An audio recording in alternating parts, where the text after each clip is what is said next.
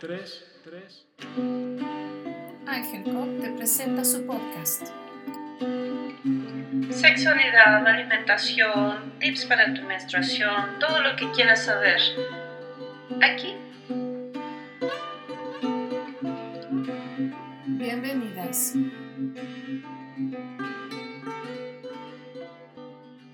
Hola, ¿cómo estás? Mi nombre es Jacqueline Bustamante y con mucho placer te saludo en este día de podcast.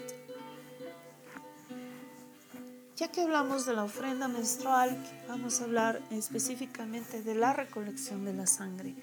Es, parece que podría haber bastantes dudas en torno a la recolección y en todo caso, esta es una forma de eh, ayudarte.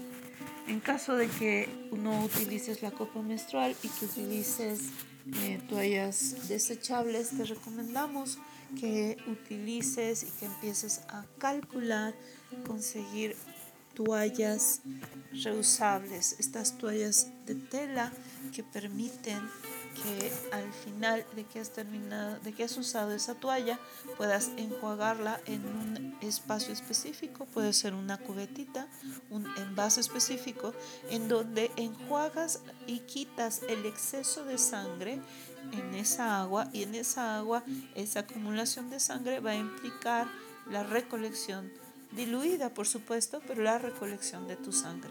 Después procedes a lavar tu toalla de tela como lo harías normalmente, pero mantienes esa agua en donde enjuagaste esa toalla y así sucesivamente cada vez que haces un cambio de toalla.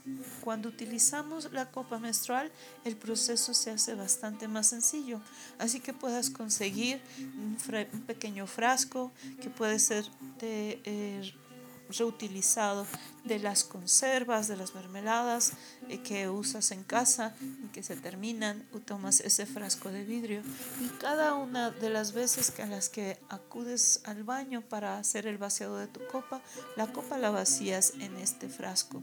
En este caso es importante que el frasco esté muy limpio y que en todo eh, sentido no tenga agua porque podría favorecer a que la sangre entra en un proceso de putrefacción. La sangre va a entrar en un proceso de oxidación, pero no queremos que entre en un estado de putrefacción. Así que es importante que el frasco, esté limpio, que, que, tenga una tapa y en, en todo caso no, no es necesario que cada vez que vayas al baño la cantidad de sangre que puedas recolectar es suficiente y representativa de ese periodo en el que estás haciendo la recolección. Luego está el qué proceder a hacer con esta sangre. Esta sangre puede ser utilizada de diferentes maneras. Eh, la sangre recolectada, si la quieres utilizar como ofrenda para las plantas es más sencillo que de este frasco de vidrio la diluyas en más agua y de esta agua puedas ir y regar tus plantas. A veces quienes utilizan toallas desechables y quieren de cualquier manera eh, hacer la ofrenda, cuando se usan toallas desechables, lo recomendable es tal vez en, en alguna de estos cambios poder hacer un enjuague de la toalla. Resulta no ser tan sencillo y definitivamente la sangre queda contaminada por todos los químicos que trae la toalla desechable. En todo caso, lo que se sugiere es encima de la toalla tener algún tipo de paño que permita recolectar parte de la sangre más libre, más independientemente de la toalla y en todo caso enjuagar este pañito en alguno de los cambios de toalla de cuando acudes al baño. Estas formas de recolección implican que la sangre sea diluida en agua para aplicarla en las plantas. Una forma más es de esta recolección con la copa ponerlo en algún tipo de recipiente cóncavo, ya sea un pequeño plato hondo o sea un pequeño cuenco con una altura que no sea más de los 3 centímetros y que tenga una buena amplitud. Así que al vaciar la sangre la sangre quede más extendida se hace el secado de sangre. El secado de sangre eh, eh, implica convertir la sangre, en, e, permitir que el proceso de que la sangre se convierta en cristales suceda.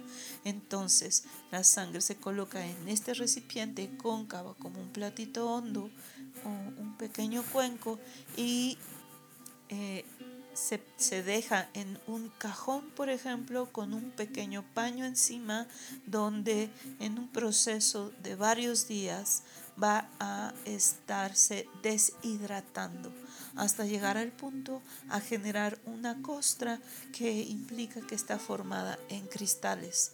Con estos cristales se pueden moler y generar un polvo de sangre, polvo de sangre menstrual. Los usos de ese polvo menstrual ya implican unas mayores explicaciones para sus usos. Sin embargo, para la ofrenda menstrual, este polvo puede ser diluido una vez más el agua y aplicado en las plantas o en un espacio de tierra, en algún tipo de altar. Eh, sin embargo, también puede ser que en esta forma de polvo, en este formato tierra, pueda regresar a la tierra sin necesidad de ser diluido.